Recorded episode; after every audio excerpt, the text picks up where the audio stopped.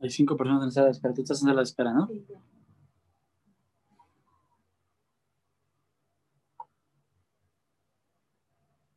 Ya te admití a ti.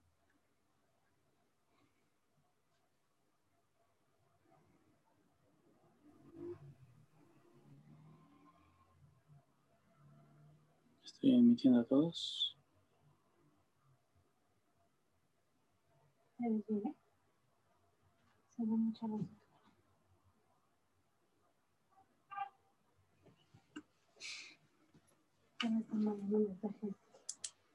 Están esperando cosas antes. Así, ahí está. Ahí está, perfecto.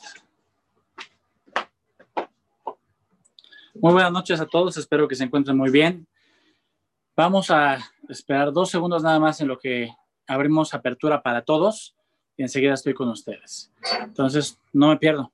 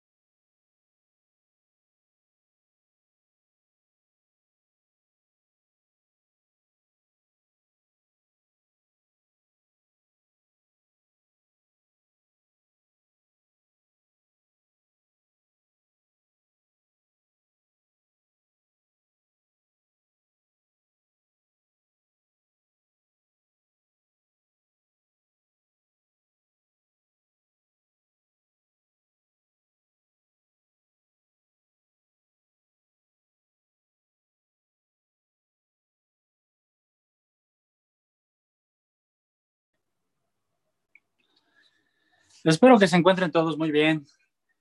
Muy buenos días, muy buenas tardes y muy buenas noches a todos. De verdad, de todo corazón, espero que estén donde estén, se encuentren lejos de las garras del COVID, lejos de las garras de la pandemia, pero sobre todo que tanto ustedes como sus familiares tengan la mejor de la salud, pero sobre todo que si alguien en estos momentos tiene algún familiar con este tipo de situación de salud, les mando mi, mayor abrazo, toda mi fuerza, pero sobre todo que esperemos que sus familiares pronto se encuentren en la mejor situación. Eh, me presento rápidamente, soy el doctor Edgar Domínguez Arciniega, estamos transmitiendo desde Ciudad Nezahualcóyotl de Estado de México. Estamos acá en, a, a dos calles de Chilangolandia, con toda la intención de ofrecerles la más amena de las situaciones, pero sobre todo que se lleven cosas de valor, que se lleven cosas que puedan aplicar. Hoy mismo si tienen un paciente ya con una cuestión de problema de diabetes y que requieran ocupar insulinas, que ya se encuentren ávidos de conocimiento, pero sobre todo que se encuentren listos para poderlo realizar. Yo siempre digo que el éxito debe tener dos cosas, la oportunidad y la preparación. Yo puedo tener el paciente ideal para que yo lo atienda. Yo puedo tener el paciente ideal para que yo pueda demostrar cuánto sé. Pero si no lo sé, entonces, ¿cómo demuestro ese conocimiento? ¿Cómo logro eh, atacar esa cuestión para que la vida de la persona mejore? No sé ustedes, pero yo me he encontrado en circunstancias en las que no sé ni qué hacer con el paciente. Decimos que a veces tiene el síndrome de cepalachín, ¿no? Sepa la chingada que tiene.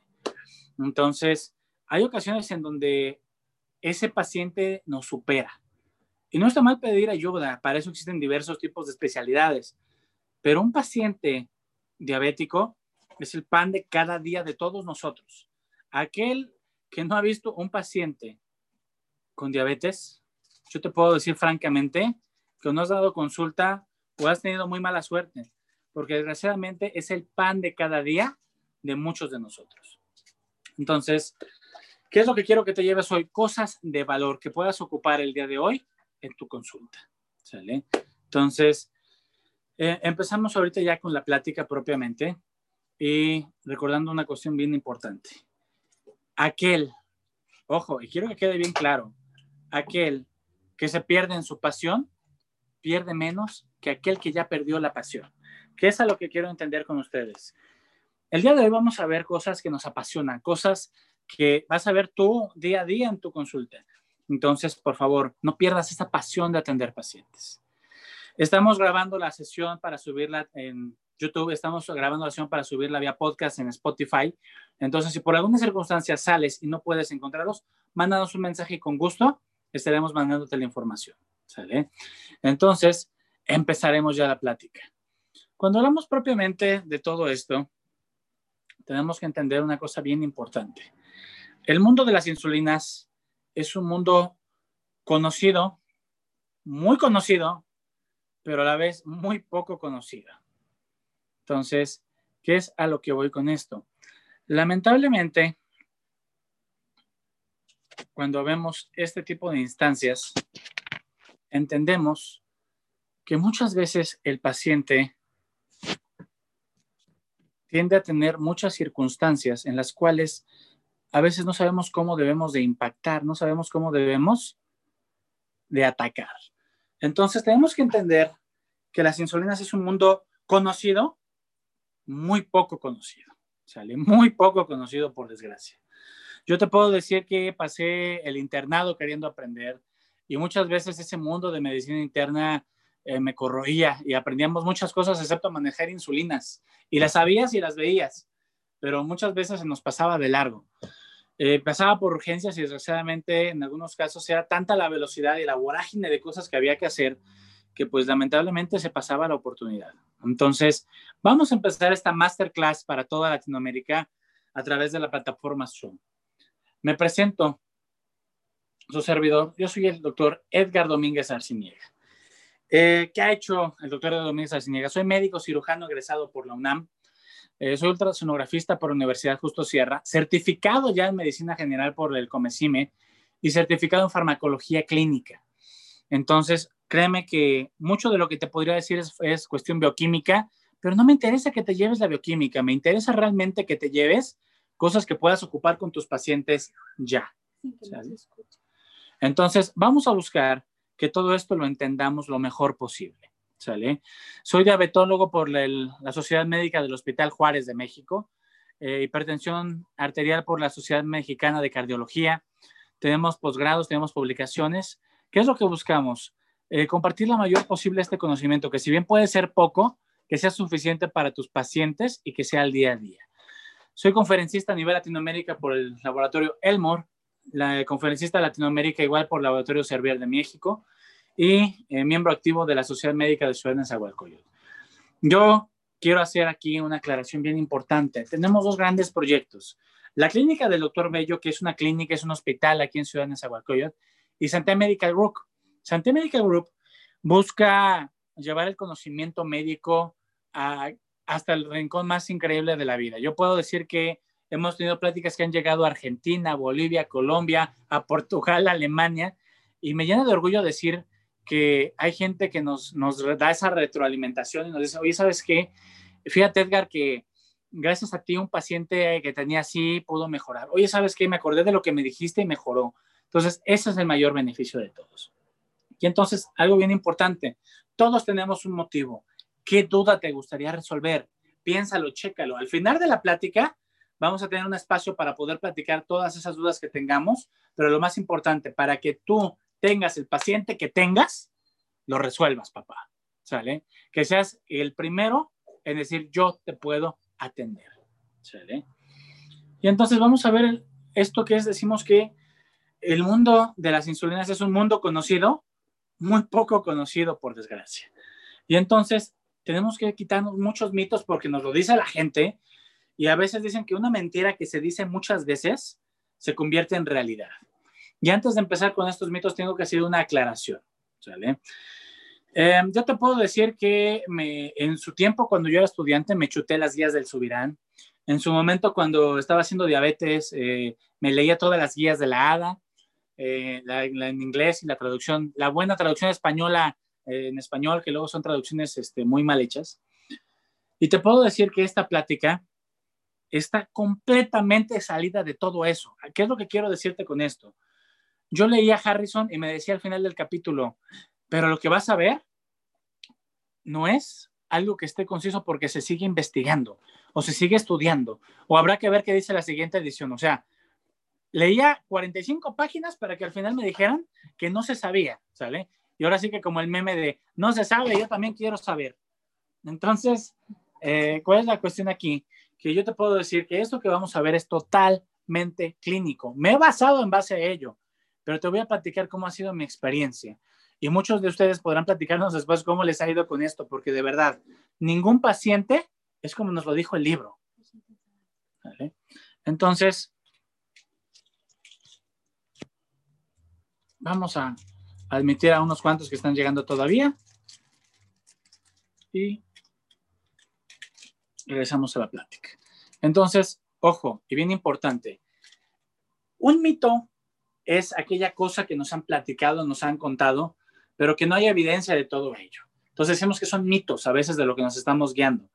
Y como les decía ahorita, hay mentiras que se dicen tantas veces que a veces se vuelven realidades. ¿Por qué? Doctor, no quiero la insulina porque me deja ciego. Sabemos que hay un fundamento fisiológico por el cual hay una adaptación en el humor acuoso del ojo, en donde sí hay una disminución, pero nuevamente un ajuste. Entonces, no es que te quedes ciego y tenemos que explicarle al paciente, no te vas a quedar ciego, ¿sale? ¿Me mata el hígado? No. ¿Me arruina el riñón? Menos. ¿Me deja estéril? Joven, usted ya estaba estéril. O sea, la insulina no tiene nada que ver. Hay quien me decía, es que me pongo la insulina y ya no pienso igual, me vuelvo agresivo. No. ¿Me van a dializar? Tampoco. Entonces, necesitamos quitarle estos mitos a la gente porque muchas veces eso es justamente lo que nos detiene para poder utilizar la insulina como parte de la terapéutica. ¿Sale? Yo te puedo decir que he tenido pacientes que me en serio me han dicho, por favor, doctor, lo que sea, lo que me quiera dar, pero no me dé insulinas, por favor. Entonces tienes que convencerlos realmente. ¿Por qué? Porque tú puedes ser el mejor especialista del mundo, puedes ser el más grande de todos los médicos, pero si no convences a tu paciente, eres peor que el merolico, porque el merolico al menos lo convenció de que siguiera su tratamiento. Entonces, por favor, aprende a venderte, aprende a hacer que la gente tome tus palabras como si fueran ley. Entonces, tenemos que seguir sobre esa base. Ahora, ¿Qué pasa con mi cuerpo propiamente? ¿Y es mala o no la insulina? La insulina, como todos ustedes ya lo saben, tú ya la generas en tu cuerpo, o deberías de generarla, salvo que tú seas desgraciadamente un paciente que tenga diabetes tipo 1, en la cual desgraciadamente no estás generando insulina, entonces sí, eh, vamos a estar ocupando la insulina desde el nacimiento. Pero si no, tenemos que entender que el paciente todo el tiempo tiene insulina, ¿sale? Si los niveles de glucosa son bajos, el páncreas va a buscar generar glucagón en las células alfa pancreáticas, ojo, alfa pancreáticas, para poder hacer que el hígado libere eh, de ese eh, glucógeno, gluconógeno que tiene en el, hígado, genere glucosa para que puedas elevar esos niveles de glucosa, ¿sale? Pero si por el contrario los, los niveles son altos, ojo, está comprobado, desde los cinco minutos que tú estás provocando bocado, y hay estudios que me dicen que inclusive desde el momento mismo de la salivación, desde ese momento en que ves tu taco de suadero grasoso, carnoso y rico, tu páncreas ya sabe que le vas a meter un puñetazo. Y entonces empieza a generar insulina para poder generar ese manejo adecuado de glucosa en tu sangre, ¿sale? No es broma, desde que estás salivando, ¿sale? Y ahorita ya con lo de los tacos de suadero ya empecé a salivar yo, entonces, bueno, ya estoy empezando a generar insulina. Eh, hay una elevación de glucosa en la sangre y el cuerpo empieza a generar esa insulina para poder nivelarlo, de manera que esa glucosa que tienes en sangre pueda ser llevada a través de los tejidos a donde debe ser metabolizada para poder disminuir esos niveles y que tu cuerpo sea funcional. Entonces, por el amor de Dios, ¿sale? Por lo que más quieras, ¿sale? Por las perlas de la Virgen, por la vacuna anticovid, no te dejes guiar por lo que diga tu paciente, ¿sale? Debes de hacerlo entender de esa cuestión. Ahora, sabemos todos que hay múltiples, que hay múltiples cosas para poder hacer ese diagnóstico de diabetes. Hay múltiples cosas para poder hacer ese diagnóstico. Una de ellas es las pruebas que hacemos de Destroxis en consultorio. Oiga, doctor, pero es que me hicieron un Destroxis y, y salió más de 280. Ya soy diabético, ¿verdad que no? Oiga, es que me hice una prueba de sangre eh, y ya con eso yo dije que ya no soy diabético. A ver, tenemos que entender bien qué nos dice la ADA acerca de los criterios diagnósticos, porque luego estamos haciendo diagnósticos de diabéticos que no son diabéticos y dejamos eh, sin tratamiento a los que sí son. Entonces, primero que nada, uno, la glucosa en ayuno. La glucosa en ayuno, si se encuentra arriba de más de 126, en más de dos ocasiones, el paciente es diabético, así como yo soy mexicano. O sea, sí sucede. ¿sale? Híjoles, es que es aleatorio arriba de 200. O sea, si salen 280, por favor, tu paciente es diabético. No nos hagamos tontos. Mandas al paciente que se coma la torta cubana y regresa a hacerse su destroxis. No. O sea, había pacientes que me dicen, es que el, doctor me dijo que, que, me fuera a comer eh, una torta o un pan y regresar en dos horas para que me chequeara el azúcar y ver. No, por el amor de Dios. Esas pruebas de tolerancia a la glucosa, déjenselas a las embarazadas. Ya no me sirven el paciente adulto normal. ¿Sale? Oiga, doctor, es que me hizo una hemoglobina glucosilada y salía en 7. Sí, eres diabético. O sea, sabemos que hay pacientes que son muy mañosos, ¿eh? mañosos con M de bien mañosos. Y en la noche anterior al estudio no se toman, eh, no comen, no cenan. Y entonces al día siguiente que se hacen su estudio, salen en 90, 95. Oiga, don Jaime salió re bien de su azúcar. Oiga, doña Martita salió muy bien. ¿Y cuál? ¿Sale? Pamplinas. Desgraciadamente el paciente eh, la prueba. Pero si tú le haces una hemoglobina glucosilada y sale arriba de 7, por favor, o sea, necesitamos entender que ese paciente ya requiere tratamiento, ¿sale? Ahora, el aparato, recuerden que cuando tú tomas un Destroxtis, marca, ojo, y recuérdenlo bien, marca hasta 600. Hay aparatos, hay pocos aparatos que son tan sensibles como para marcar cuando estás arriba de 600. Este eh, paciente, por ejemplo, tiene 296. Obviamente este paciente es diabético, ¿sale? Entonces tenemos que hacer el diagnóstico adecuado en el paciente adecuado. Ahora, ¿cuáles son los datos clínicos de que el paciente es diabético? Y sabemos que tenemos las cuatro Ps, ¿sale? Si el paciente tiene las cuatro Ps, por favor, igual, aunque tus pruebas no te estén dando que el paciente sea diabético, por favor, agua pasa por mi casa. Si el paciente eh, ladra como perro, camina como perro, brinca como perro y tiene pulgas como perro, pues el paciente es un perro, o sea, el paciente es diabético. Pero ahora quiero que entendamos una cosa. Ojo, y esto sí quiero que lo aprendan, pero, pero de cajón, ¿sale? No es que me digas perro, es la perra forma con que me lo dices. O sea, ¿a qué me refiero con esto? No es lo mismo, don Pablo, usted es diabético y se lo va a cargar el payaso en 15 días y no se... O sea, hasta yo te miento en ese momento tus antecedentes y tus antecedentes eh, materno-fetales, y entonces dejo el tratamiento o me voy con otro médico. ¿Por qué creen que la gente se va con el, el que me hace resonancias magnéticas en el mercado? ¿Por qué creen que el paciente se va con, con, este, con el naturista que ni siquiera a veces sabe algo? Hay naturistas muy buenos, sí, que tienen conocimiento, ¿sale? Es que eh, yo vi a don, a don Francisco de la farmacia que me dijo que, a ver, si tú eres tajante con tus pacientes, el paciente no vuelve. acuérdense de una cosa bien importante. Al final de cuentas, el paciente no solamente se va a quedar con la información que tú le des, se va a quedar con la sensación y las emociones que tú le provoques.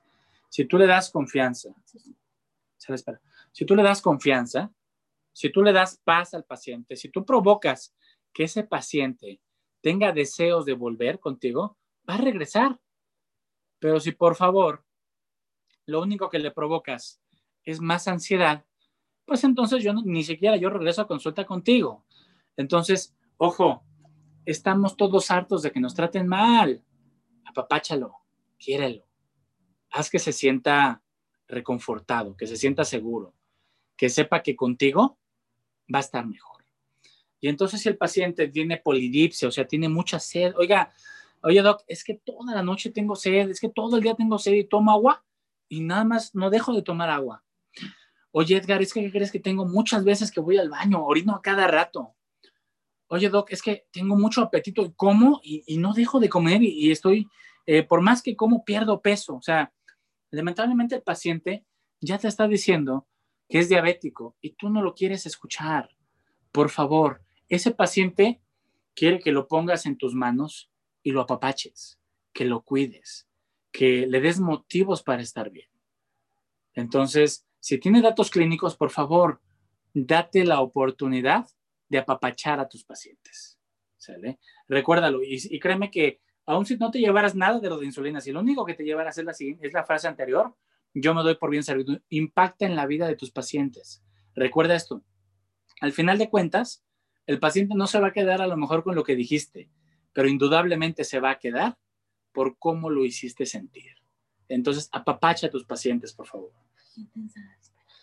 Sabemos todos que hay diversos tipos de diabetes que en base a la ADA nos han estado diciendo durante mucho tiempo que tenemos, nos decían hace unos años que había eh, diabetes eh, no insulino dependiente, diabetes insulino dependientes. Por se inventaron la mafufada hace unos años de que había diabetes 1.5, eh, después desapareció. Luego nos decían que todos los que teníamos un familiar diabético ya éramos prediabéticos, o sea, de un día para otro lado nos volvió de prediabéticos a 80 millones de mexicanos, luego lo quitó, vaya, es cambiante, ¿sale? Eh, decimos que las verdades de ahora son las mentiras del mañana y es muy cierto. La ADA año con año va cambiando toda esta situación, pero tenemos que entender que en la diabetes tipo 1 sigue siendo aquel paciente que no, no tiene una adecuada suficiencia de producción de insulina. O sea, sus islotes de Langerhans desgraciadamente no funcionan. Entonces, es el paciente que muy joven le detectamos diabetes, ¿no? En promedio 6 a 8 años de edad es el promedio de diagnóstico de diabetes tipo 1. Entonces, hay que tener cuidado con eso. Dos, eh, diabetes tipo 2, aquellos que ya empezaron con eh, mala calidad de generación de insulina, mala calidad de producción, o hay muy poca, o la poca que hay no es suficiente para los receptores. O sea, hay diferentes tipos. Y empezamos con estos pacientes con hipoglucemiantes, llámese biguanidas como metformina, eh, como lo que es este, eh, glibenclamida, glimepirida, gliclacida, que es el mejor fármaco para diabetes, pero ya platicaremos en otra ocasión de ello.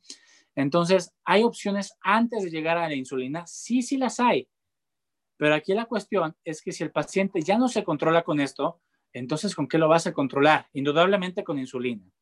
Chin, diabetes gestacional. Metformina se la puedo dar a la paciente embarazada. Híjoles, pero es que está en el grupo, este, eh, en grupo, no, recuerdo si estaba todavía en el A o en el B de los este, teratogénicos. Chin, la medito si el riesgo conviene al beneficio. Pero si le pongo insulina, ¿es lo adecuado? Sí, es lo adecuado. Paciente embarazada con diabetes gestacional, debes de manejarla con insulina, no con otra cosa. Y los tipo MODI en donde los tipos MODI son diferentes tipos de diabetes, en los cuales eh, hay patologías enzimáticas en el hígado.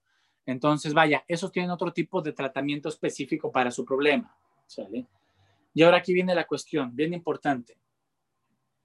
Oiga, Doc, es que yo soy, eh, yo no soy internista, yo soy médico general, yo estoy en un consultorio allá por la sierra. Eh, yo necesito saber insulinas, por favor, sí necesitas saber insulinas oye, es que yo soy ortopedista, este, yo no sé, yo no manejo insulinas. Por el amor de Dios, el que descubrió la insulina en 1923 era un ortopedista. Entonces, imagínate, un ortopedista nos dio el beneficio de tener las insulinas. Un ortopedista descubrió las insulinas, abuelita de Batman. Entonces, imagínate, un ortopedista en 1923 nos vino a decir, hay insulina. Muchas veces decimos de cotorreo que el ortopedista ya no sabe ni para qué sirve el estetoscopio, ¿no? Porque ya no, ya no lo ocupa, ¿sale? se lo da si quiero hacer reflejos con eso. Entonces, imagínate, un ortopedista, cuando muchas veces eh, le hacemos hasta la burla de que el 3 de mayo es su fiesta y que sus notas van con, con cemento y cal, por favor, nos dio el regalo más hermoso con el que muchos pacientes se están salvando, con la insulina. Entonces, ¿debemos mucho a esta señor? Sí, porque en 1923 Barnes logró descubrir esa insulina. Entonces, por favor, si tú eres médico, puede ser negociable o no que manejes un paciente hipertenso, puede ser negociable o no, tal vez, pero debes de saberlo. Puede ser negociable o no que no se manejes pacientes psiquiátricos, puede ser negociable o no. Puede ser negociable o no, inclusive que pacientes reumáticos no los veas. Pero por favor, un paciente diabético, tú debes de ser experto, Master. Debes de ser un experto. Entonces, tenemos que tener cómo es esta cuestión. Y ahora, nuevamente, porque aquí ya empieza la fiesta, empieza lo bonito. Haz de cuenta que te están trayendo el consomé, lo estás oliendo, le estás, ya le echamos la cebollita, ya le echamos el, este, cilantrito, ya le estamos poniendo la salsa al taco y ahora sí viene lo bueno. Entonces, les pido por favor, a partir de este momento, eh, salvo que alguien tenga alguna cuestión de emergencia mayor, por favor, quédate, te va a gustar, se va a poner bueno. Entonces, hago la advertencia. Lo que te voy a enseñar, lo que trato de fundamentarte, es lo que yo tardé años en aprender, lo que yo tardé meses y cursos en poder comprender. Y si hay dudas, al final las entendemos. Y habrá un momento de, ejercicio ahorita en donde activaremos micrófonos, porque yo quiero que todos se vayan siendo maestros en esto, que si al rato tienes a, tu abuelito este, hiperdiabético, lo sepas manejar. Entonces, ojo, en tu mente se vale que me mientes la madre. Y te voy a decir por qué. Porque voy a hacer que contradigas todo lo que has aprendido de insulinas. Pero va a ser para el beneficio de tu paciente. Entonces, por favor, hago el Zoom para que entren los últimos nada más y a partir de aquí yo creo que empezamos a, a, darle con todo. Hay muchos tipos de insulina, sí. Hay familias incluso de preparadas, semipreparadas, análogas, no análogas, humanas ha habido un merequetengue con las insulinas. Y yo te puedo decir que a veces hasta de país a país hay un cambio. Entonces yo necesito enseñarte que hay básicamente, ojo, básicamente cuatro tipos de insulinas, ¿sale? Básicamente, ¿por qué? Porque hay países donde hay hasta insulina inhalada, ¿sale? Yo quiero que esta insulina llegue a este país, pero pues todavía no llegamos a ello. Entonces, eh, necesito que entendamos que hay básicamente cuatro tipos de insulinas en el mercado mexicano. Si alguno es de otro país, seguramente se estará homologando. Entonces, habrá que checar esa información. Tenemos insulina rápida, ¿sale? Insulina rápida. Y esa insulina rápida es un efecto muy, muy, muy, muy acelerado, ¿sale? Ya estaremos hablando aquí una tablita después, pero quiero que veas primero que la insulina rápida, rápido llega, hace su efecto y se va, ¿sale? Es muy rápido su efecto, la insulina rápida, ¿sale? Chin, es que yo, yo conozco la que es la NPH, que es la intermedia. Así es, en efecto. Tenemos insulina intermedia o la que conocemos como NPH. Oiga, Doc, es que yo he escuchado que hay una que tarda más, que le llaman glargina. Así es, es la de duración prolongada, ¿sale? Que puede durar hasta 24 horas. Y te vengo a romper la cabeza con lo más nuevo, lo más nuevo, que es la insulina de larga duración, insulina tipo Toujeo. Ahorita la vamos a ver.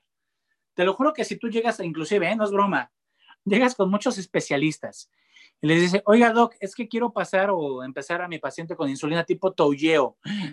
Ah, caray, ¿eso qué es? No lo saben, no lo saben, no se sabe, yo también quiero saber. O sea, tú, yo te estoy hablando de eh, manejo de insulina 2020, día de hoy, 19 de octubre, hay una insulina más fuerte que la glargina, más duradera, sí para aquel paciente que quiere inyectarse cada dos o inclusive hasta cada tres días. Oiga, doc, es que mi paciente ya no quiere inyectarse cada 12 horas. Pues puedes ocupar la tipo Touyeo o la tipo Glargina. La Glargina es una vez al día, no hay broncas. O la tipo Touyeo, que te estoy diciendo, no es broma. Hasta cada 72 horas una inyección. No es broma. Te vas a aprender a ocuparla. ¿Vale? Entonces, ¿qué es lo que quiero que aprendamos? Que dentro de todo esto, hay un mundo de insulinas, las cuales muchas veces no estamos logrando conocer. Yo decía, el mundo de las insulinas es un mundo eh, conocido, pero muy poco conocido. Y esta tablita la dejo aquí tantito. Recuerda que puedes hacer de captura de pantalla y luego la pasas así bonito a un cuaderno, em, la imprimes y la sacas en un, en un, este, en un póster y le rezas todas las noches para que nunca lo olvides. Vaya, tú ya sabrás qué es lo que le haces. De todos modos, recuerdan, ojo, estamos en Spotify como Medicina Digital MX y ahí encontraremos toda la información. También estamos en Spotify como Terapéutica Pharma, se subirán los dos podcasts. Eh, estamos en eh, Instagram, estamos en eh, TikTok, también estamos en TikTok, si no me recuerdo, estamos en, este, en varias plataformas y vamos a estar en YouTube para que puedas ver esta plática. Entonces, ¿qué es lo que quiero que sepas? Hay insulina rápida, sí. Una insulina rápida que vamos a ocupar en casos de urgencia. Ahorita vamos a ver cada una, rápido. Insulina rápida que podemos ocupar en casos de urgencia y en ciertos tipos de paciente que vamos a ver ahorita. Oye, Doc, ¿me vas a enseñar cómo ocupar insulina rápida? Por supuesto, por eso llegaste aquí con nosotros. Oiga, Doc, es que yo quiero saber cómo se ocupa la insulina intermedia. También lo vamos a ver. Entonces, esto es rápido, esto es un masterclass rápido, pero que tú sepas ocuparlo de cajón, ¿sale? Oiga, es que yo conozco la insulina intermedia, así es. La insulina intermedia hace efecto entre una a dos horas. Ojo, tiene su pico entre cuatro y ocho horas y dura a veces entre 10 a 20 horas. Digamos que en promedio 18. Entonces, oiga, Doc, es que yo quiero que mi paciente que tiene 425 de azúcar se le baje de aquí a tres horas. ¿Ocupo la insulina rápida o intermedia? No, pues tú dime, ¿no? O sea, ¿quieres que sea rápido o quieres que sea lento? Oiga, es que este, llegó con datos clínicos, se siente mal. Ah, tienes que poner al paciente en suerarlo un rato, pasarle sus soluciones, hidratarlo. Recordemos que el paciente diabético por lo regular está deshidratado cuando está descompensado. Entonces, ah, lo hidratamos un ratito y ahora sí, su insulina rápida, ¿sale? Oiga, doc, es que este es para controlar a un paciente diabético, pues que tiene 220. ¿Se siente mal? No, está bien. Ah, bueno, no hay tanta urgencia, ¿no? No hay tanta urgencia ahí para eso. Entonces, aquí la cuestión es, oiga, doc, es que yo quiero una, eh, me dan muchos bajones de azúcar. Yo quiero una insulina que no me dé tantos bajones. Ah, perfecto. Entonces, tú lo que quieres es ocupar la insulina tipo glargina, que es la que mejor te conviene. ¿Sale? Entonces, hay arroz para todos los moles? Sí, sí lo hay. Entonces, tenemos una cuestión importante. La cuestión aquí es que hay muchas, muchas, muchas presentaciones. Tenemos el frasquito, como lo conocen muchos, pero tenemos muchos tipos diferentes de plumas, ¿sale? Y en esas plumas es donde me pierdo, porque yo pienso que voy a ocupar igual la insulina rápida que la insulina intermedia, y no por el amor de Dios. Yo tuve un amigo que si por favor me está escuchando, este, bendita seas, eh, bendito seas tú entre todos los hombres porque no sabías hacer nada, pero ya aprendimos después, en donde quería aplicarle 25 unidades de insulina rápida a un paciente. Después de esta plática les voy a preguntar si mi cuate estaba en lo correcto con sus 25 unidades de insulina rápida. O sea, entonces, aguas. Las plumas ya vienen graduadas para que tú le vayas colocando cuántos lo que quieres de unidades de insulina ponerle a tu paciente. Entonces, ojo, por favor, debes de saber qué marca es y qué tipo de insulina es la que estás ocupando, ¿sale? Entonces, eso debes tener mucho cuidado y mucha precaución. Y ahora, si, todo, si tienes oportunidad, tómale captura de pantalla a lo que estás viendo enfrente. Dice ahí Toujeo. Oiga, pero es que leo Toujeo, dice Toujeo. Esa insulina, ojo, dice glargina ahí. Es una insulina derivada de glargina, la cual ha sido modificada para que funcione mejor. Si por ahí mis amigos de, eh, Sanofi me están escuchando, pues ahí les paso la, cuenta después de la plática. Porque la tipo Toujeo la maneja únicamente Sanofi. Es la insulina que te había dicho que es de vida prolongada, que puede durar en el cuerpo entre 48 hasta 72 horas. Oiga, Doc, a ver, a ver, a ver, No estoy entendiendo. Entendí que quiere que me vaya a comer un taco al pastor, un taco de suadero, pero no entiendo cómo la Toyo funciona tanto tiempo. Ojo, la medicina va avanzando. Habemos muchos que nada más conocíamos la insulina rápida y la insulina NPH. Cuando llegué al internado descubrí que existía glargina y ahora descubrimos que existe la Toujeo. Si el día de hoy te llevas que existe la Toujeo, yo me doy por bien servido. Y no es broma, ¿eh? Si tú tienes algún jefe médico, oiga, Doc, es que fíjese que ayer hablamos de la insulina Toujeo. Si quiere que platiquemos esto, te lo juro que los matas, porque no se saben, bueno, no saben ni que existe, mucho menos la saben ocupar. Entonces, hoy te estoy poniendo a la vanguardia. Hoy estamos haciendo que todos nosotros estemos un paso adelante de todos los demás. ¿Sale? Entonces, amigo, amiga, si ya tomaste esa captura de pantalla y vemos la Recuerda que el atolleo es de larga duración, dura a veces hasta 48 a 72 horas en nuestro paciente.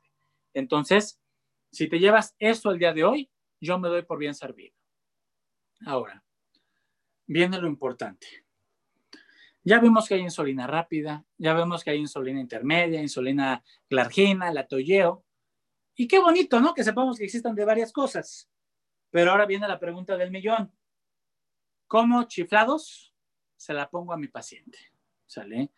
Eh, ya he entendido que existen estas, pero vaya, yo lo que quiero es ocuparla con mis pacientes. Lo vas a aprender. Entonces, te doy 20 segundos para que relajes tu mente, 20 segundos para que veas ese mensaje que tienes que responder, esa llamada que tienes que hacer, 20 segundos, y nos vamos con Toyo, papá. Entonces, damos 20 segundos y entonces no nos vamos, empezamos. Este,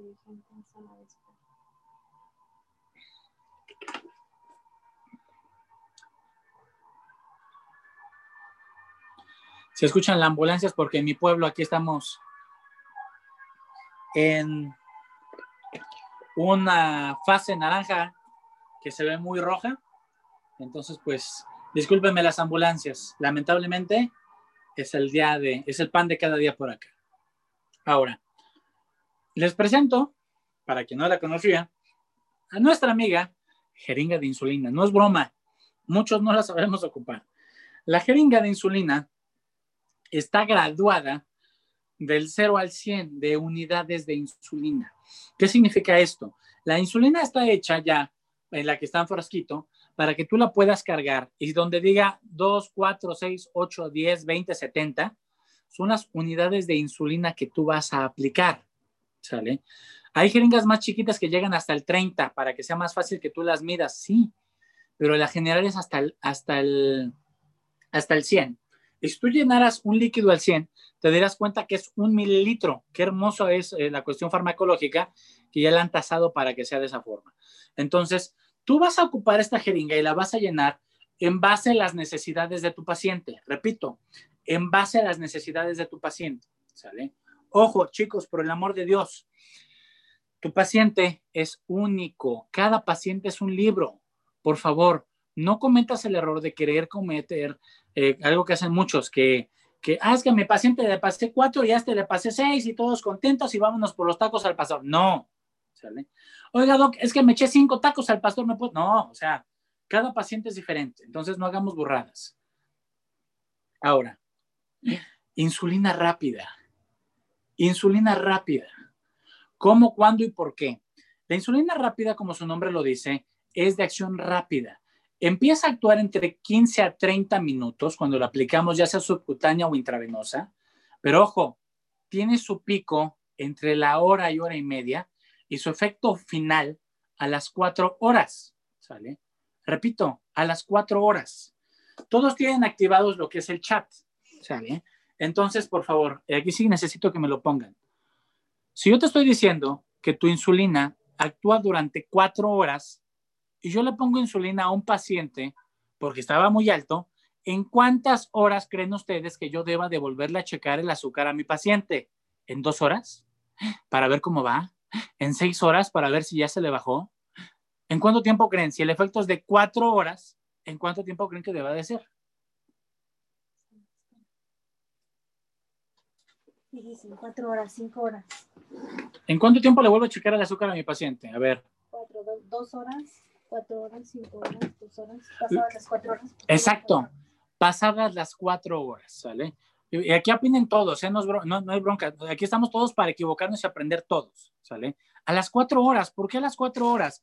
Porque si mi efecto dura cuatro horas, entonces yo necesito ver que mi paciente esté listo en cuatro horas. En cuatro horas voy a ver qué tanto le bajó con la insulina rápida. Y entonces voy a decidir si vuelvo a aplicar nuevamente insulina rápida o si mi paciente ya está controlado en un, nivel mucho menos peligroso y ya lo puedo mandar a su casa, ¿sale?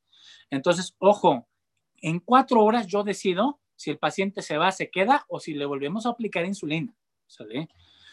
Pacientes dializados, ¿por qué? el paciente dializado, recuerden que ya no tiene eh, la adecuada eh, función renal, no depura como debe de ser los, los fármacos, incluyendo la insulina. Entonces, si yo le pongo insulina intermedia, le voy a estar provocando y provocando y provocando hipoglucemias. Se recomienda que el paciente con insuficiencia renal, KDOQI 5, KDGIGO 5, que ya esté para dializarse o ya está dializado, se maneje con insulina de acción rápida. ¿Sale? ¿Para, ¿Por qué? Porque la insulina de acción rápida en estos pacientes no va a durar cuatro horas, puede durar hasta ocho, ¿sale? Hasta ocho horas.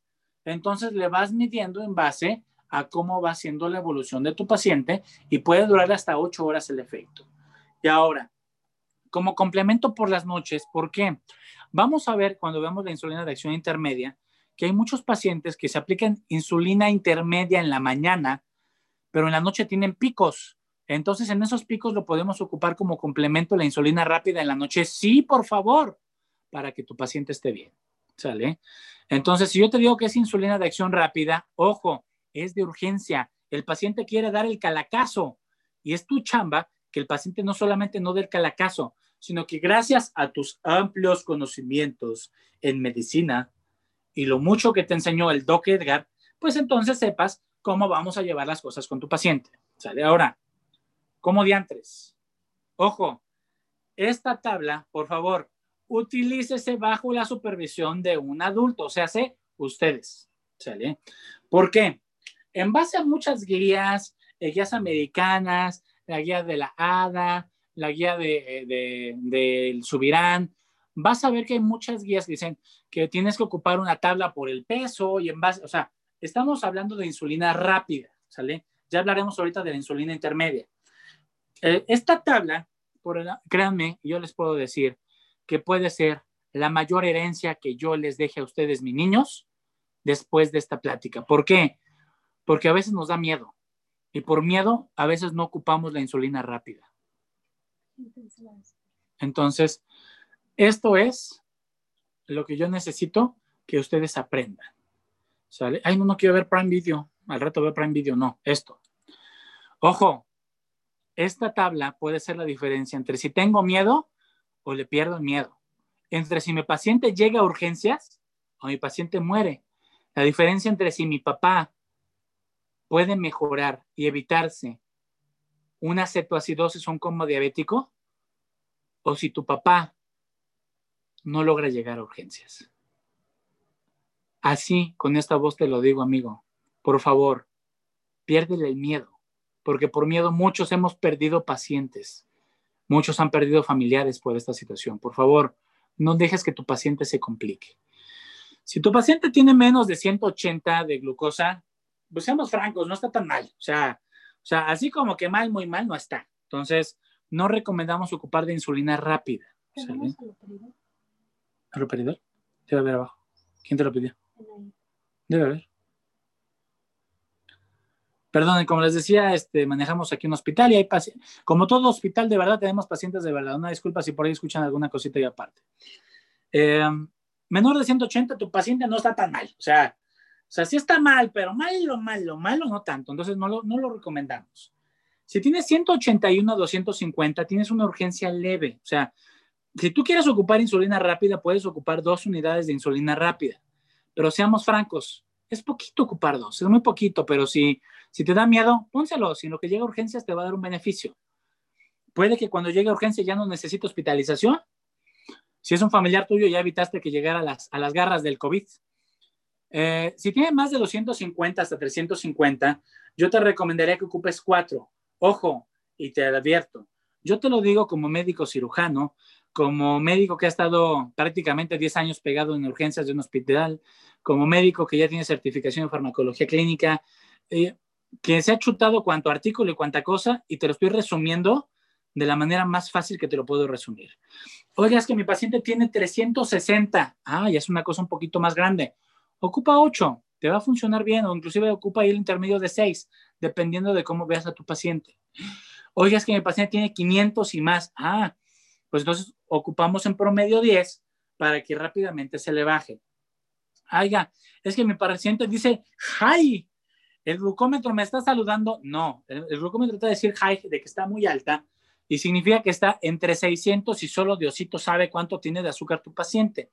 En ese caso, tú valoras Paciente está despierto, ponle 10 y lo vas valorando. Si paciente está desmayado, ya tiene coma diabético, aviéntale 15. Entre que son peras y son manzanas, que se le baje rápido, ¿sale? Les voy a platicar una historia muy divertida.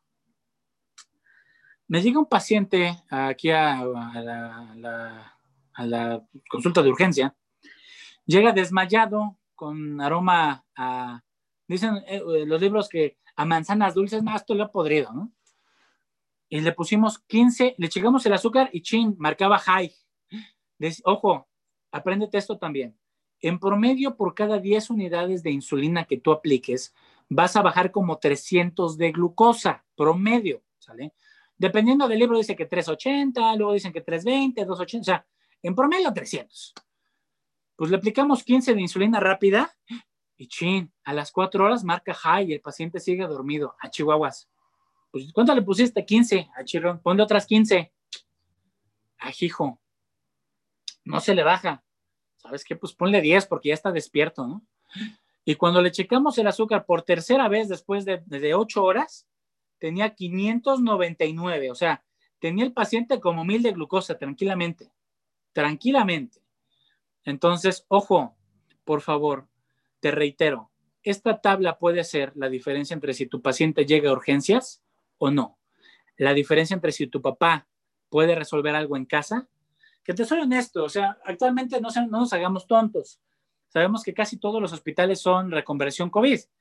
Entonces, si yo puedo hacer que tu paciente a través de tus conocimientos que estás aprendiendo, evite la llegada a urgencias, o sea, por favor, inténtalo, hazlo.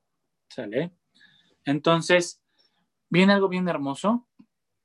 Y entonces aquí sí, regreso rápidamente a Zoom y admitimos algunos forajidos que están llegando. Y, tun, ahora sí, tenemos los micrófonos activados. ¿Sale? Ojo, pónganmelo primero, primero, primero en el chat y luego lo meditamos aquí ya en hablado, ¿sale? Eh, ¿Quién me puede decir cuántas unidades de insulina le ojo, insulina rápida le pondría a un paciente que llega a urgencias, pero que llega estable, llega despierto, pero llega con 456 de azúcar? En base a sus conocimientos y lo poquito que les acabo de tratar de mostrar, ¿qué hacemos con este paciente? ¿Lo mando a su casa? ¿No lo mando a su casa? ¿Le pongo insulina? ¿No le pongo insulina? ¿Le pongo qué tipo de insulina? Platíquenme. Insulina rápida, 15 unidades. Ok, es una buena opción. Dicen, dicen algunos seis unidades muy bien. Si a lo mejor el paciente no está tan mal y está despiertón, pues le ponemos seis y vemos viendo. Chin, sabes que llegó desmayado, no me la juego, le pongo ocho. Está muy bien. O sea, por ahí me dijeron seis, está perfecto. Si el paciente está orientado, está consciente, pues igual le pongo seis. Sí, sabes que mi paciente ya llega deshidratado, llega mal, pues igual le pongo ocho, ¿no?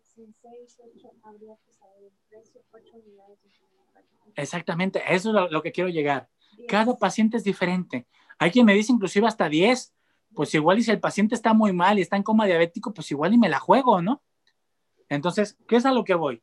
No, en farmacología, y cuando doy mis clases de farma, les digo a todos, a veces no hay una sola respuesta correcta hay varias opciones de tratamiento. Entonces, en esta es una de ellas. El paciente llega tranquilo, llega bien, pues igual le pongo seis y pues vamos viendo cómo le va en cuatro horas, ¿no? Chin, es que sabes que viene malón. Ah, le pongo ocho y pues vamos viendo cómo nos va. Ahora, ¿qué pasa si tengo un paciente que tiene 345 de glucosa, 345 de glucosa y está mareadón? ¿Qué harían ustedes? A ver, platíquenme en el chat. 345 y está mareadón el paciente.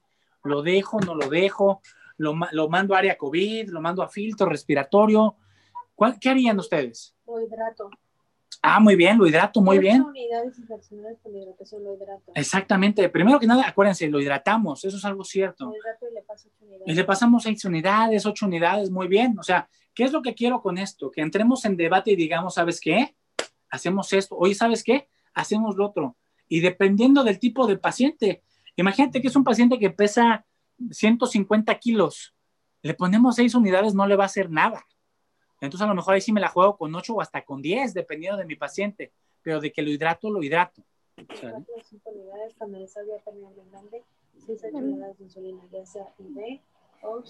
Muy bien, o sea, estoy viendo las respuestas del de, chat, está perfecto, o sea, está muy bien, o sea, ¿Qué es lo que tenemos que entender? Que vamos a ir aplicando dependiendo del paciente 6, 8, hasta 10, pero de que hidrato al paciente, hidrato al paciente, ¿sale? Ay, es que le vamos a dar un Gatorade. No. El Gatorade tiene glucosa y tiene un chorro de glucosa. Me pasas unas Entonces, o sea, Aquí la cuestión es fuerte, entonces hay que checar. Chin, chavos, llegó un paciente a urgencias con 559 y bien deshidratado. 559. María, ¿Qué hago?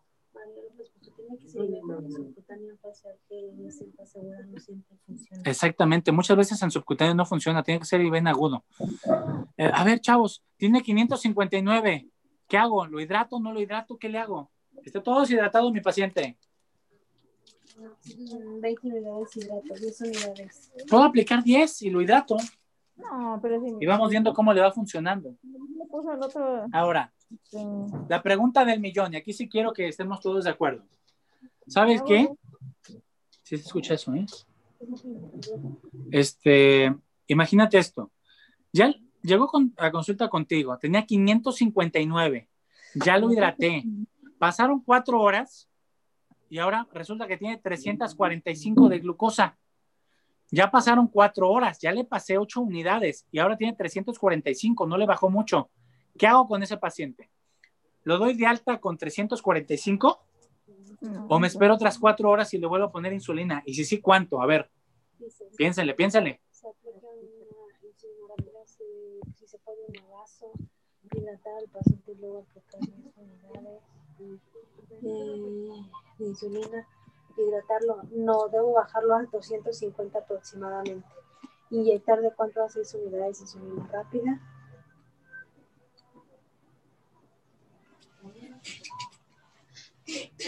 Exactamente lo que acaban de unidades. Vuelvo a aplicar la misma tablita. Voy a aplicarle otras seis, otras ocho, pero de que lo vuelvo a hidratar, lo vuelvo a hidratar. El paciente está tan deshidratado porque lleva días descompensado que imagínate que ni ocho ni diez unidades le ha logrado llegar a menos de 250. Paciente que no tiene menos de 250, no lo mandes a su casa. Va a llegar, se va a comer un molito. Híjoles, no te quiero platicar cómo va a ser el familiar. Si regresa porque otra vez se le subió el azúcar. Mm, Y no va a ser culpa de los tacos al pastor de la esquina. No va a ser culpa de las enchiladas de tu abuelita. Va a ser culpa de tuya. Porque en un momento dado, no le controlaste como debería su glucosa. Y ahora, imaginemos que el paciente marca high. Está todo deshidratado y por favor ya con coma diabético. Responde a estímulos dolorosos, pero nada más. ¿Qué hacemos con ese paciente aparte de echarle agua bendita y echarnos dos rosarios? Imagínate que llega tu consulta, tiene high, está desmayado, ¿qué hacemos? Con solución salina, pasan dos horas después de ese tiempo volver a secar glucosa. Hidrato, manejo cuatro unidades de insulina rápida y lo dejo en observación cuatro horas más. Estos pacientes llegan con sangre concentrada por deshidratación. El valor de glucosa estaría falseado. ¿Qué solución le manejo para hidratarlo? Exactamente. eh, Enviarlo al hospital. dije- dijeron, pero la bronca es que imagínate que tú eres el hospital, o sea, lo mando al hospital, muy bien, tú eres el hospital. ¿Qué hacemos, no? Empiezo a correr en círculos. Eso es a lo que quería llegar. Yo decía al inicio, lo mando al hospital.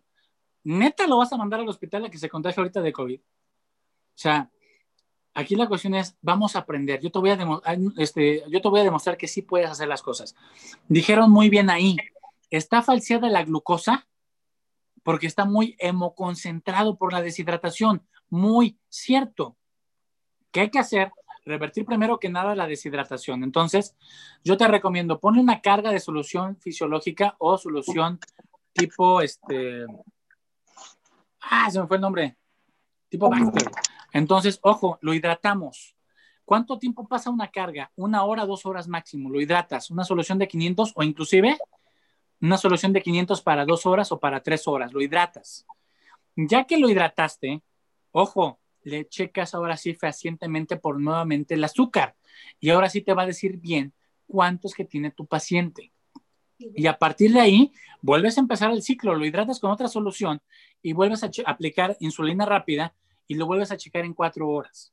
¿Sale? Que es a lo que voy. Si el paciente está muy deshidratado, muy bien dicho, está falseada esa glucosa porque está hemoconcentrado. Hay que hidratarlo primero. ¿Verdad que no era tan sencillo? Y ahora la otra, ¿verdad que no era tan, tan complicado?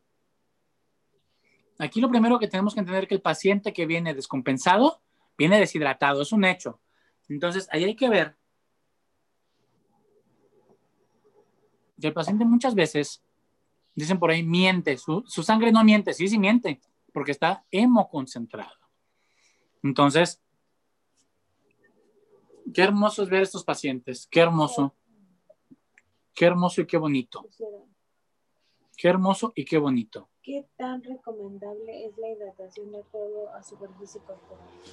Ojo, dicen por ahí que, que la hidratación por superficie corporal no está mal, de hecho es excelente, pero sobre todo si el paciente es pediátrico. Pero la cuestión aquí es que imagínate que si tienes un paciente eh, como yo, que pesamos como 120 kilos, entonces eh, la superficie corporal por altura y demás te va a cambiar. Entonces, hay muchas fórmulas que nos van diciendo qué tanto sí, qué tanto no. Yo te digo, vete guiando por la clínica del paciente. Ah, es que le saco una gasometría. Hay veces que no puedes conseguir una gasometría tampoco. Entonces, vete guiando por tu paciente. Tu paciente te va a decir todo clínicamente. Muchas veces estamos guiados por fórmulas, por nombres, por estudios. Vete guiando por tu paciente. Va a ser la mejor opción. ¿Sale? Entonces, Se utiliza solución al medio, solución salina 0.45. ahora viene algo bien hermoso. Sumamente hermoso. Hablemos que esta es una masterclass y vamos a tratar de que se lleven la mayor importancia posible, el mayor valor. Ya habrá a lo mejor otra oportunidad para que nos, nos aventemos horas hablando, porque es hermoso hablar de todo esto. Yo me encanta, ¿eh? me fascina. Y estoy platicando con, con mi esposa, que es la doctora Carla Bello, que es la doctora que está en comunicación más con ustedes a través del teléfono. Y a veces estamos platicando algo a las 2 de la tarde, son las 8 de la noche y seguimos platicando. Entonces, aprovecho la oportunidad para agradecerle a mi esposa, la doctora Carla Bello, todo su apoyo. Si tienen pareja, cuídenla, papáchenla, porque cuando ustedes están viendo a otra persona, otro está viendo a tu pareja. Entonces, por el amor de Dios, cuídala. ¿Sale? Yo por eso la tengo amarrada. Jaja. Ahora, la insulina intermedia o NPH es la más común, es la de control casi general y es de uso extendido, es muy fácil, de hecho es, más, es la más común que tú puedes encontrar en el comercio habitual. Entonces, es muy común, sí, pero aquí viene lo hermoso. Ojo, ¿cómo diablos calculo cuánto le tengo que aplicar a mi paciente? Y aquí sí vámonos con formulitas mágicas. En base a las guías que tú veas, te van a decir, es que hay que calcularla por punto 15. Hay que calcularla por punto 20, por punto 25, por punto 40. Chicos, te voy a ahorrar 20 artículos y calcúlala por punto 2. O sea, la verdad de las cosas es que te vas a ahorrar tiempo, te vas a ahorrar espacio, es mucho más fácil. Calcula el peso por punto 2 y lo redondeas. O sea, si el paciente está muy obeso, lo redondeas hacia arriba. Si el paciente es delgado, lo redondeas hacia abajo. ¿Sale? Oiga, Doc, es que, ¿cómo está eso de que lo calculo por el peso del paciente? Sí, por ejemplo, y quiero que me pongan la respuesta en el chat. Imaginemos que tenemos el paciente tipo que te dice el librito, acá delgadito, bonito, coqueto, 70 kilos. Si mi paciente pesa 70 kilos, entonces en base a mi fórmula, yo tengo que multiplicar por punto 2 para saber cuántas unidades son las que debo de empezar a insulinizar a mi paciente. ¿Sale? Y a partir de ahí vamos a hacer una cosa que se llama graduar al paciente, pero ahorita lo platicamos. Punto 2. Si el, si el paciente pesa 70 kilos, ¿cuánto es lo que le debo de aplicar de insulina?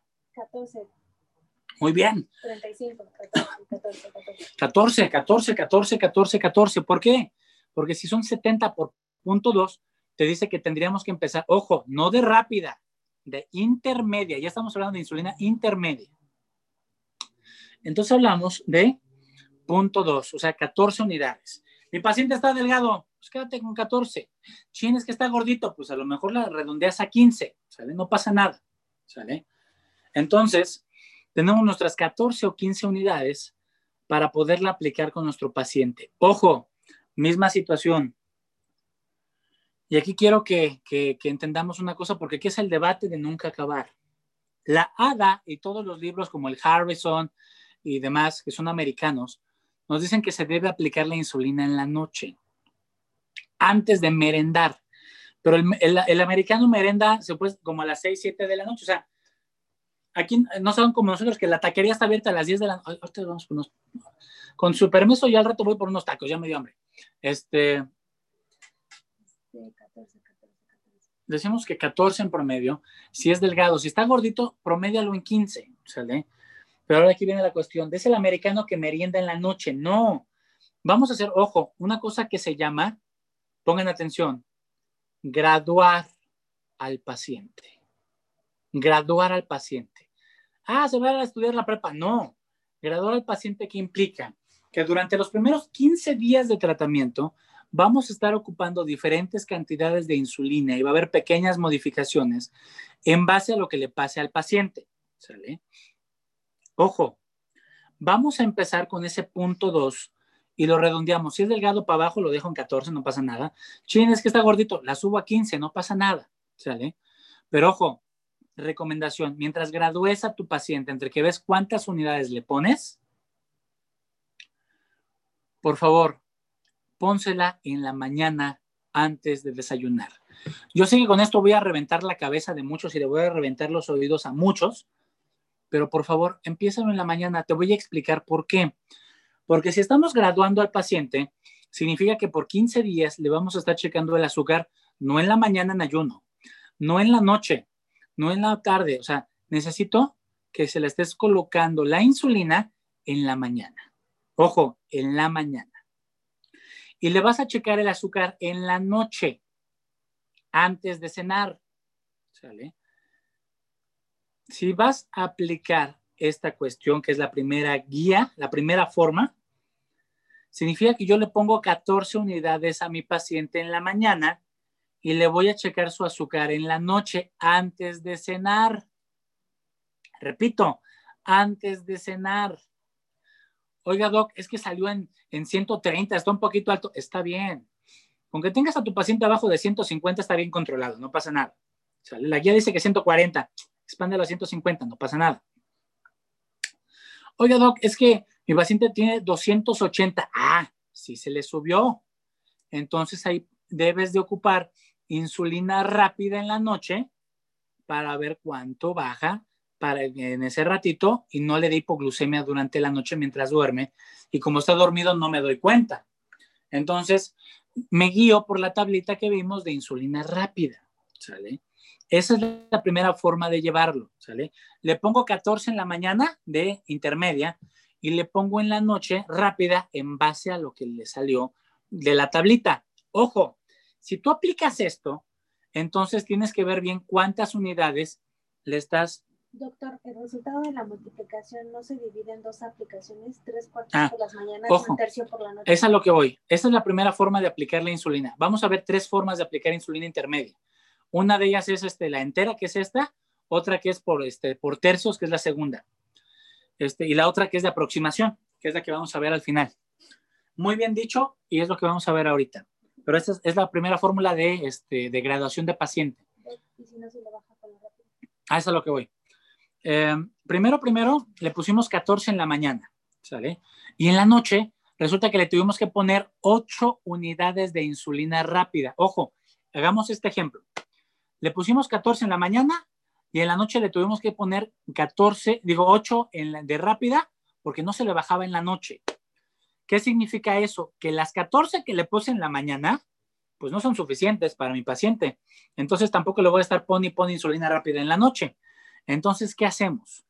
Ojo, de aquí quiero que veamos bien. La mitad de lo que yo le puse de insulina rápida en la noche, se lo voy a añadir al día siguiente a las unidades de insulina intermedia que yo le había puesto inicialmente. ¿Qué significa esto? Que si ocupé 14 de intermedia en la mañana y en la noche le puse 8 de rápida, entonces voy a dividir esas 8 y se las voy a agregar de intermedia en la mañana. O sea, 8 entre 2 me da 4. Entonces, 4 son las unidades que yo le tengo que agregar de insulina intermedia a mi paciente al día siguiente para tratar de llegar a lo que necesita mi paciente para estar controlado. Por ejemplo, primer día le pusimos 14, pero en la noche le tuvimos que poner 8 de rápida. Ah, significa que al día siguiente no le voy a poner 14 de intermedia. ¿Cuánto le tengo que poner? Sí. Ahí está la tabla de rápida. Regreso a la tabla de rápida. Imaginemos que mi paciente, 22 dice. Antes, antes, tenía 14. No, no, no. Aguas. Eso es a lo que quiero tener cuidado. Y aquí yo creo que me voy a las notas y el lapicito. Ojo. Quito esto tantitito y me voy a las notas. Pum. Hermosa nota que tú me das. Sí, sí, configuramos, aceptar, vámonos y continuar. Tun, tun, tun. Escribir una nueva. Y no, no quiero esto, quiero lo que quiero es. Aquí no me deja. A ver. Me deja, entonces.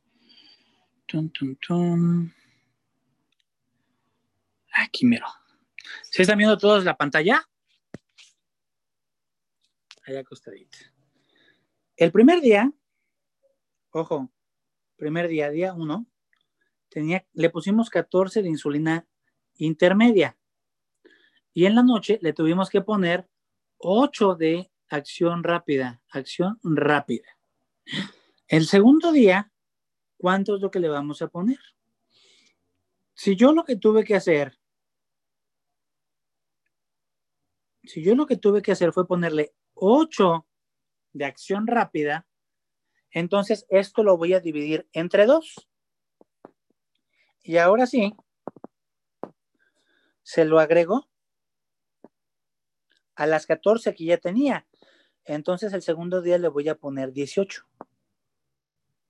Unidades intermedias.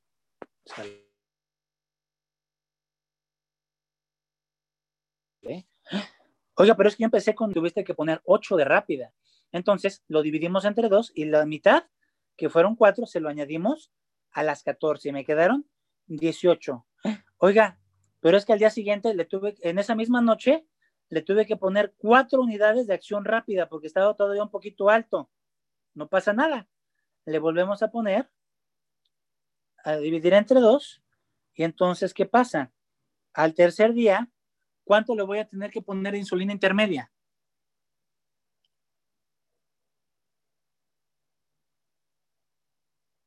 ¿Cuánto le tengo que poner, chicos?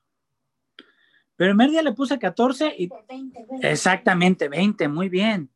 20, ¿sale? 20 unidades de insulina. Ojo, esto le llamamos que es por la fórmula donde tenemos que, este, estamos graduando al paciente, que significa que le aplicamos la insulina rápida por la noche, ¿sale? Y ojo, cada vez que ocupas insulina rápida en la noche, el resultado lo divides entre dos y se lo vamos añadiendo, ¿sale? Entonces, ojo, ese es el primer método que vamos a ocupar, ¿sale? Ese es el primer método. Ahora me regreso a, a gemero, pum, a la intermedia. Y ahora les voy a enseñar el segundo método que bien decía su compañero. Eh, hay pacientes a los cuales una sola dosis de trancazo en la mañana es un chorro. Y entonces estos pacientes se descompensan muy fácil, les da hipoglucemia, se sienten mareados. Vaya, no toleran tanta dosis. ¿Sale?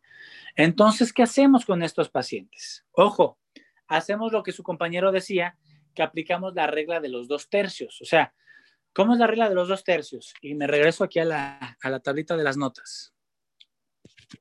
Ojo, quiero que pongan toda su atención. Imaginemos, ojo, que mi paciente pesa hermosamente 85 kilos. Ahí no se ve. 85 kilos. Primera pregunta. ¿Cuánto tendría que ponerle de insulina intermedia a un paciente de 85 kilos si ya dijimos que se va a ocupar punto 2? Díganme ustedes. ¿Cuánto deberíamos de ocupar?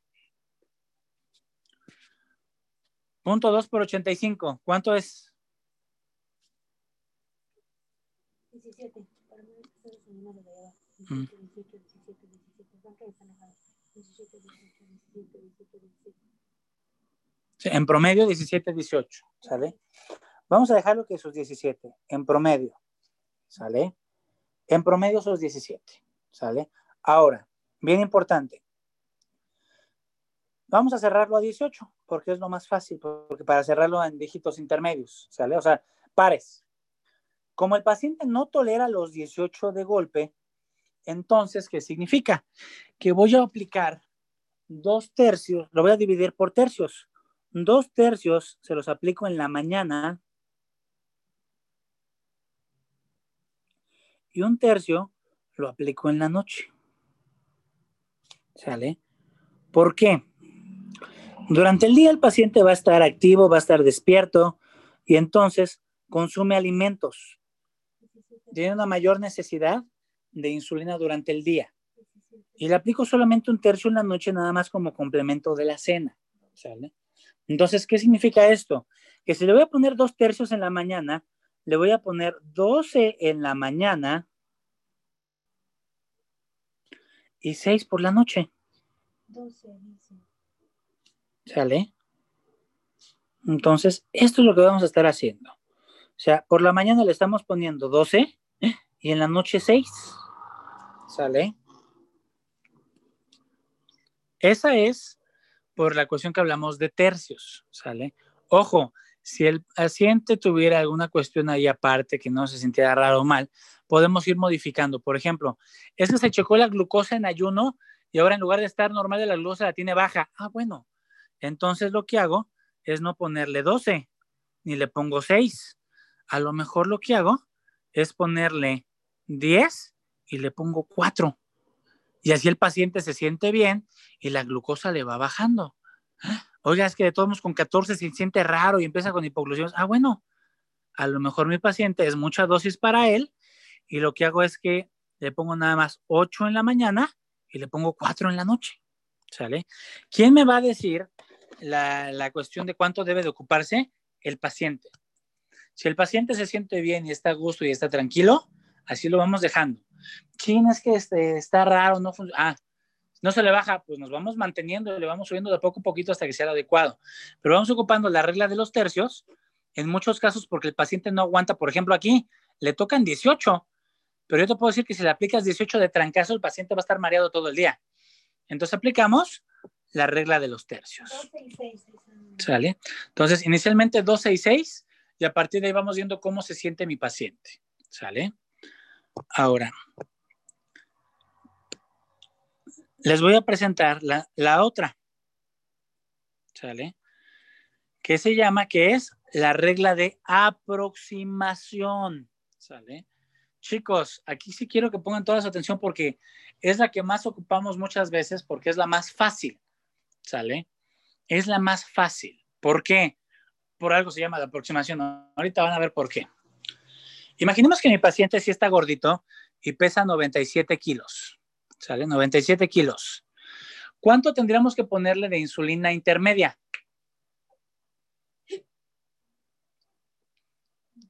19.4. Ah, 19.4. Entonces, 20. la cerramos a 20, ¿no? 20. 20. 19.4, pues la cerramos a 19 o a 20. La cerramos en este caso a 20 para que sea más fácil ponerlo en la jeringuita. ¿Sale? Ojo, tu paciente en la mañana, al día siguiente, tú, vas a buscar que esté por debajo de 150. Esa es tu meta base. Porque es de aproximación. Yo le puse 20 el día de hoy y, le, y, eh, vamos buscando estos 150. Yo le puse 20 y al día siguiente sale en 321. ¿Está controlado mi paciente? Claro que no. Entonces yo aumento dos unidades. O sea, al día siguiente le pongo 22 y ya bajó a 169. Pero todavía no es lo suficiente. Ah, le subo otras dos, le pongo 24. Ya está mi paciente en 115. Ya logré mi objetivo que era llegar abajo de 150.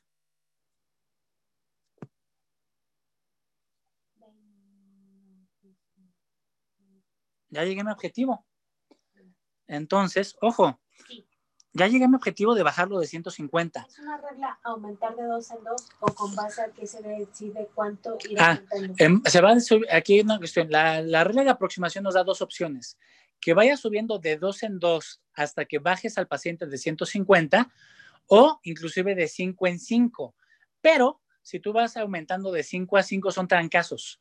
Entonces hay pacientes que no lo toleran. Entonces vas a ver que hay bibliografía que te dice que de dos en dos y hay otras que te dicen que de 5 en 5. Yo personalmente te digo, vete despacio, vete con calmita. El paciente diabético no se hizo diabético en tres días. O sea, lleva mucho tiempo con el azúcar alto, velo bajando poco a poco, se va a descompensar. Entonces aquí sucede esto. Ahora, vamos a hacer otro ejemplo con esta regla de aproximación. Aquí, a ver. Imaginemos que el paciente pesa eh, 76 kilos. ¿Cuánto tendríamos que ponerle de insulina intermedia si pesa 76? Dice, espera, espera, muchas preguntas. ¿Cada qué tiempo valoramos en subirle dos en dos? Ah, vamos subiendo cada día en base a la glucosa en ayuno que va sacando. Le vas a checar el azúcar antes de que desayune, todos los días. Y en base a eso decides si te vas a subir dos o si te vas manteniendo ahí. Doctor, ¿cómo, ¿de qué método de aplicación darle a mi paciente? ¿De qué depende? ¿Cómo se Ah. ¿De qué depende? Te voy a ser totalmente franco. Depende de qué tan eh, comprometido veas a tu paciente con su glucosa y estarse checando. ¿Por qué? Porque hay pacientes que les dices, se va a checar el azúcar en la noche y ni se la checan. Hay pacientes que le vas a decir, ah, es que debemos de aplicar en la mañana y en la noche y no se ponen dos piquetes, nada más se quieren poner uno. Entonces, depende de cómo veas a tu paciente. Yo te recomendaría que la de aproximación, porque es más fácil que el paciente se cheque nada más una vez al día y él solito diga, ah, salí con un poquito más, me subo dos, o que te avise a ti por mensaje o por WhatsApp o como quieras, y entonces te digas, ah, hoy súbale dos, o ah, hoy súbale cinco, ¿sale? Yo te recomiendo esto porque es más fácil, porque es más fácil que tengan apego al tratamiento, porque son, la gente es mañosa, o sea, aunque tú les expliques bien, no lo hacen. Entonces es lo que hay que ver, ¿sale? ¿Cada tres días modifica? No, cada 24, o sea, cada día lo vamos modificando, ¿sale? Eh, por eso es este ejemplo. Si tiene, imaginemos que tenemos un paciente de 76 kilos. ¿Cuánto hay que ponerle de insulina intermedia a este paciente? Ahí se aplica por la noche por. Ah, en la mañana. Aquí estaríamos aplicando en la mañana. Le checas el azúcar en la mañana antes de desayunar y le pones su insulina antes de desayunar. Chicos, 76 por punto 2, ¿cuánto le voy a dar insulina a este paciente? 15, 15. Muy bien. 6. Lo cerramos a 16. Entonces, ojo, día 1 le ponemos 16 y sale con 422. Entonces, ¿qué significa? Ay, ¿Qué significa esto? Que al día siguiente, al día 2, ¿cuánto tenemos que ponerle al paciente? ¿Le vuelvo a poner 16 o cuánto le pongo? Día siguiente le ponemos 18. le aumentamos Así es, aumentamos dos unidades, le ponemos 18. Y el paciente sale con 301. ¿Qué hacemos? ¿Me quedo ya con 18 si salió con 301? 20. 20, muy bien. 20. Y ya sale con 140, bajó de golpe.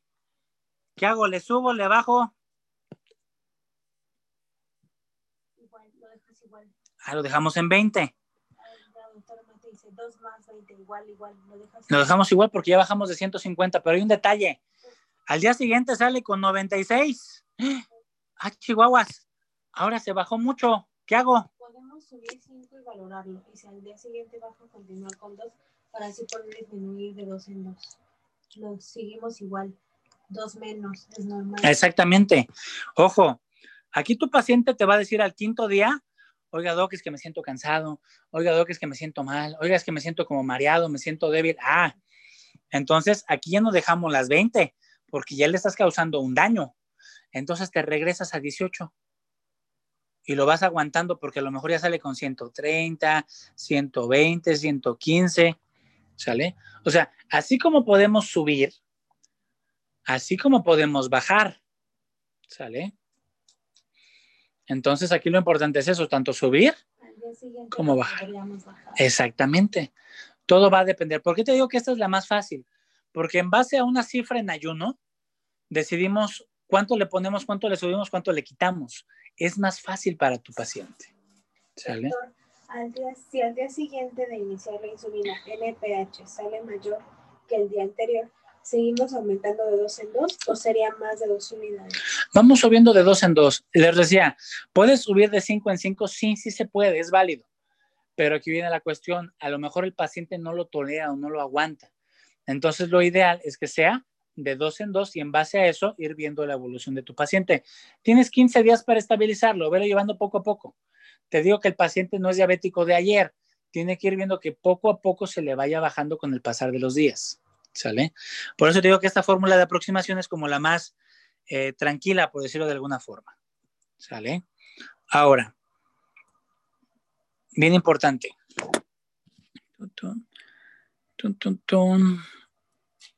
Ah, ahora bien importante aquí, dime. dice, ¿y con esta fórmula solo es un piquete? Sí. Sería solamente el piquete de la mañana porque te digo que tus- los pacientes son bien mañosos, no se quieren picar. No, que en el transcurso del día 2, de ejemplo, se queda con 20 unidades.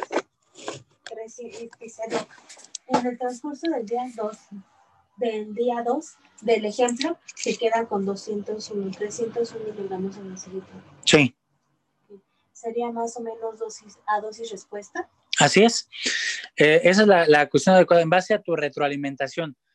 Hay una dosis respuesta. Sale un poquito más alto, le subes dos. Sale más bajito, le quitas dos. Ahora sí que, como decimos, el paciente es el que nos va a decir cómo lo debemos de ir manejando. ¿Sale? El paciente nos dice todo. Ahora, bien importantísimo aquí. El paciente muchas veces solamente quiere un solo piquete.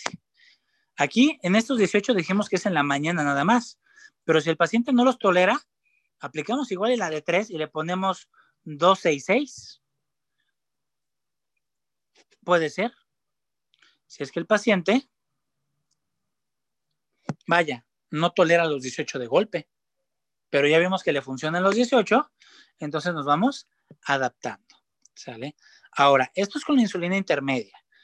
Y ya para acabar, vamos a ver cómo lo manejamos con glargina y con toujeo. Bien importante. Ojo, imaginemos que mi paciente se aplica 20 unidades de insulina intermedia. ¿Sale? Pero yo quiero pasarlo a glargina. ¿Sale? Yo lo quiero pasar a glargina. ¿Sale? Entonces, yo para pasarlo a glargina voy a multiplicar lo que ya le estoy poniendo de insulina por punto 8. Por punto 8. Entonces yo te pregunto, si estamos diciendo que le vamos a aplicar, ya aplicamos 20 unidades de insulina intermedia en este paciente y lo quiero pasar a glargina, ¿cuántas unidades deberíamos de ponerle? Dice 16. 20 por punto 8, ¿cuánto es? 16.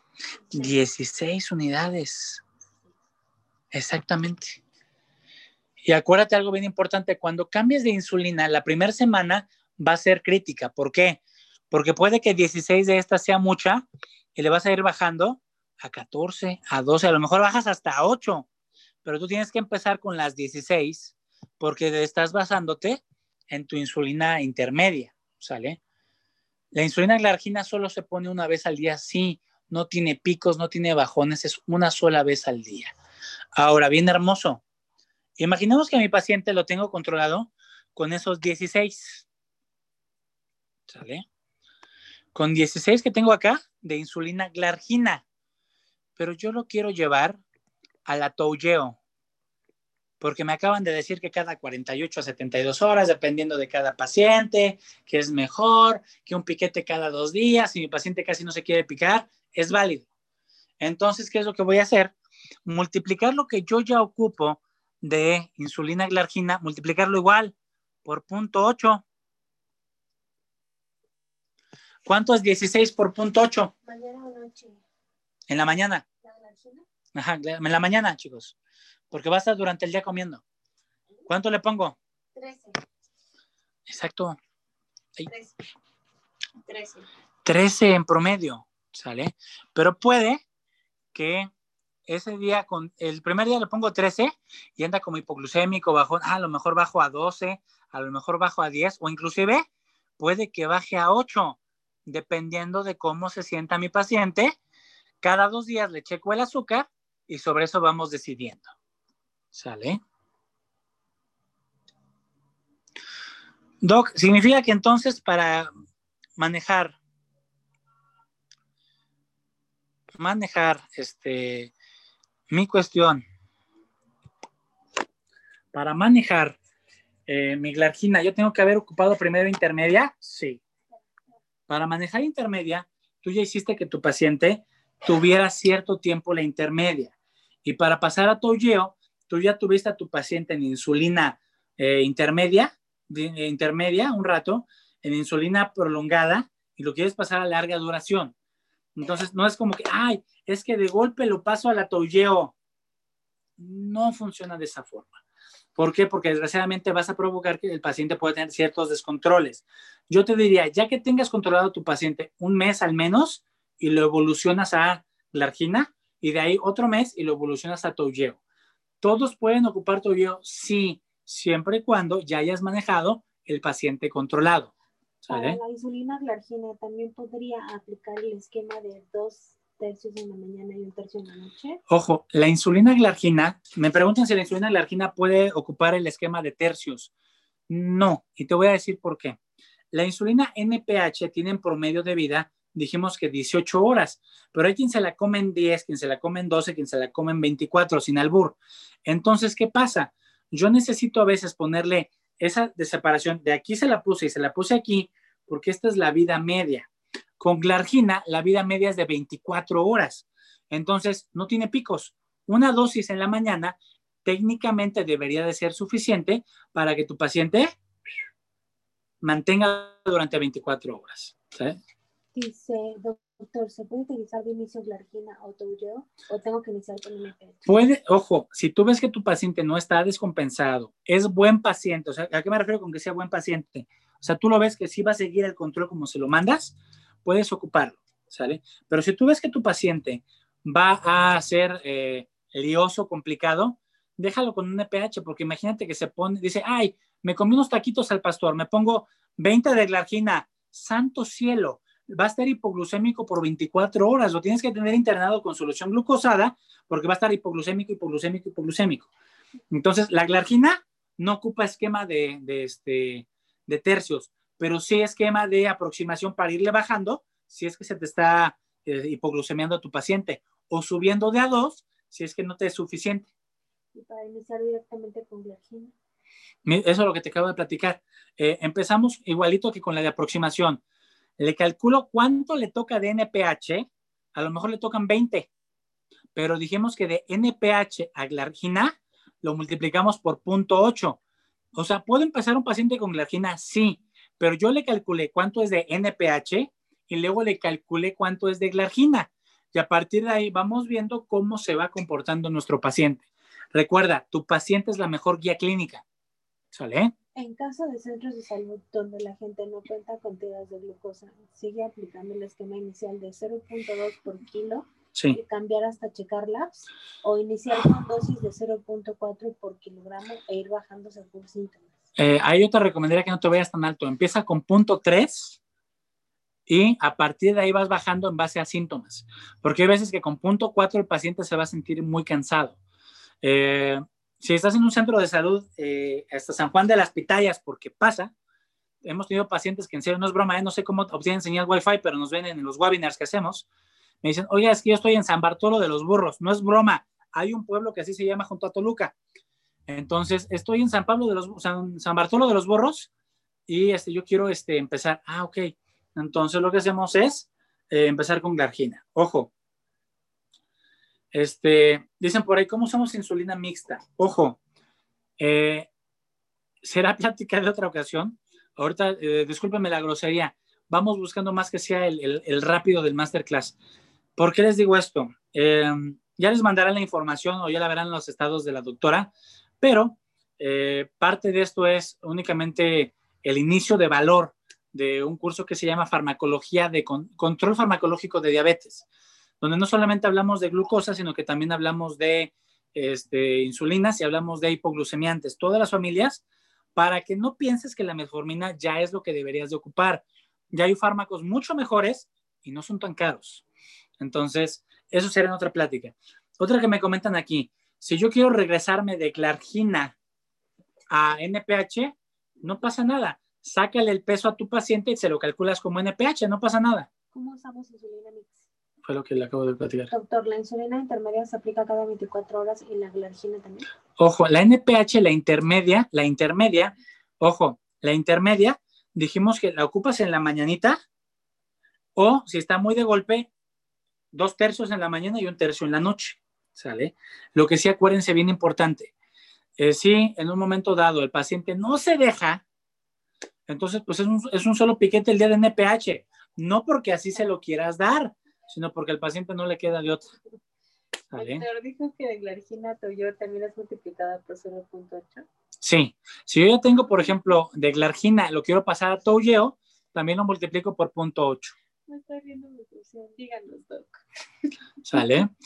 Entonces, chicos, eh, yo sé que ya están eh, igual de ansiosos por tener pacientes diabéticos y decir, ahora sí te hagan, a mí no me ande caciqueando, pásame al todo deshidratado que yo lo pongo bueno. Entonces, la realidad de las cosas es que eh, esto es una masterclass. De verdad que me hubiera gustado abarcar muchos más puntos, pero pasan dos situaciones. Una, eh, ya es un poquito tarde, tengo un paciente un poquito delicado. Dos, eh, lamentablemente eh, el tiempo se nos va muy rápido, pero de todo corazón yo espero que todo lo que hemos visto el día de hoy le sirva no solo hoy, toda la vida profesional para que por fin podamos tener un poquito más de tranquilidad con nuestros pacientes. Lo que les voy a pedir a cambio, ojo, esta plática es totalmente gratis. Y ahí es donde dice, me decían muchos, ¿y por qué gratis? ¿Estás loco? No, el conocimiento debe de expandirse. Entonces, ¿qué es lo que les voy a pedir, chicos? Eh, si te gustó, si te agradó, te dejó algo para ti, por favor, número uno, comparte los webinars que estaremos haciendo durante estos meses.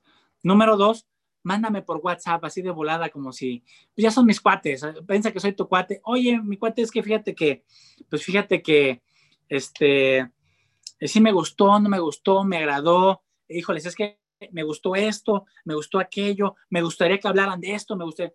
Todo eso nos sirve para nutrirnos y para crecer. Entonces, por favor, ¿qué es lo que te pido? Mándame ese mensaje. Por favor, te lo juro que sí los voy a leer. Entonces, eh, estén al pendiente de la información porque sí tendremos dos, tres cursos bastante fuertes, bastante interesantes, que espero de todo corazón nos puedan acompañar. Entonces, les mando un enorme, enorme, enorme abrazo.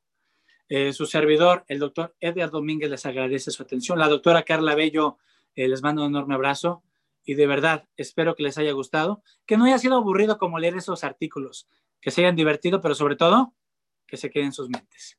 Les mando un abrazo a todos y que estén muy bien. Muy bonita noche a todos.